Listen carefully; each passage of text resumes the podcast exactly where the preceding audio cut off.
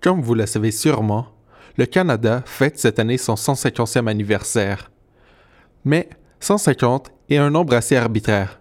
Que veut-il dire au juste? Pour approfondir la question, j'ai discuté avec le professeur émérite d'histoire à l'Université Laval, M. Denis Delage. Donc, pour commencer, je voulais savoir, est-ce qu'on peut vraiment parler de 150 ans d'existence pour le Canada? Ben non, c'est absurde. le Canada a. On est, on est certain, on est certain de l'occupation autochtone euh, qui remonte à un peu plus de 14 000 ans, puis là, on est en train de dire 24 euh, 000 ans. Alors, euh, le Canada n'a pas commencé avec la Confédération et il n'a pas commencé avec l'arrivée des Européens non plus. donc, l'ancienneté du Canada remonte à euh, remonte au moins à 15 000 ans, puis probablement à 24 000 ans. OK. Et quand on parle euh, du Canada, justement, de 150, on parle de quoi exactement? Euh, d'il y a 150 ans? Euh, oui. Quand on parle de l'anniversaire de 150 ans de fondation, on ah, parle ben, de quoi exactement? On, parle, on, parle d'un geste politique qui est l'unification des, des, colonies, des colonies britanniques qui crée le, Canada dans sa forme actuelle et en gros dans sa constitution actuelle. Euh, alors euh, oui, c'est l'émergence euh, d'un État qui à l'époque était, toujours une colonie, mais c'est l'émergence du, Canada dans sa forme politique actuelle. OK. Est-ce que pour vous aussi, ce 150e anniversaire, c'est exclut d'une certaine façon les Autochtones et les francophones?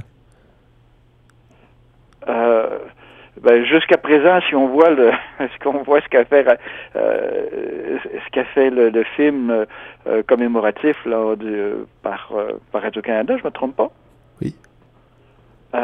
c'est oui, ça exclut les francophones, les anglophones, les, les, francophones et les autochtones.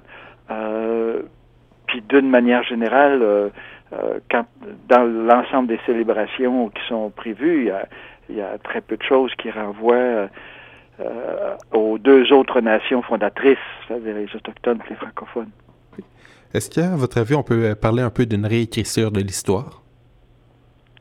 Ah ben oui, ben oui, c'est une réécriture de l'histoire euh, dans, le, dans la perspective du nation building, c'est-à-dire il y a One Canadian Nation qui est apparu en 1867 avec la Confédération et ça euh, ça exclut euh, deux composantes deux composantes majeures, c'est-à-dire euh, les les autochtones d'abord, puis le, donc l'ancienneté, puis les autochtones, évidemment, c'est c'est ceux qui, qui en payent le prix le plus cher, c'est les exclus.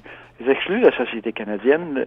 Euh, ceux qui ceux qui sont toujours légalement des enfants, c'est ce qui est une honte. Et à cette à cet égard, il, euh, on, on, occulte le, on occulte le rapport colonial, c'est-à-dire on occulte, euh, on, occulte qu'au fond, euh, au départ, les Autochtones étaient possesseurs de l'ensemble du territoire et que maintenant ils n'en ont plus du tout et qui n'ont même pas le et qui n'ont même pas le statut de, de personnes adultes, ils sont toujours des pupilles, des de Sa Majesté et donc du gouvernement du gouvernement fédéral.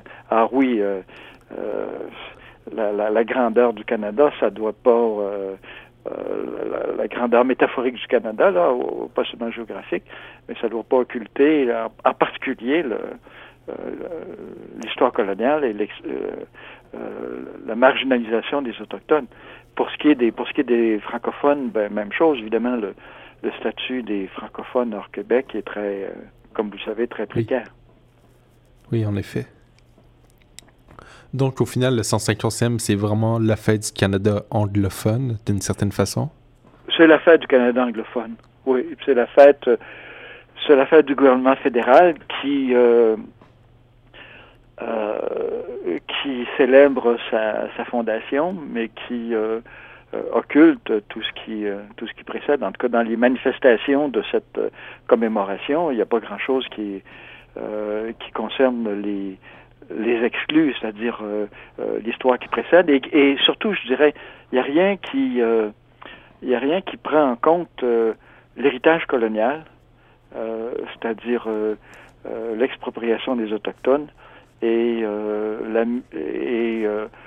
on peut dire dans l'ensemble le, traitement douteux à l'égard des, des francophones, à, part au, à part au Québec, mais les minorités francophones au Québec, hors Québec, ont perdu leurs écoles. Qui ont qui n'ont été en somme récupérées que très tardivement et euh, et donc, c'est une position, c'est une, il y a là un héritage qui est, qui est pas à célébrer. Et je crois aussi que chacune des provinces fondatrices est beaucoup plus ancienne que le Canada. Ah ben évidemment, évidemment parce que les euh, les, les, provinces euh, les provinces maritimes le sont et euh, et puis euh, évidemment ce qui était le haut et le bas Canada, c'est le Québec et l'Ontario qui étaient là qui étaient là bien avant. Euh, puis ensuite, bien évidemment,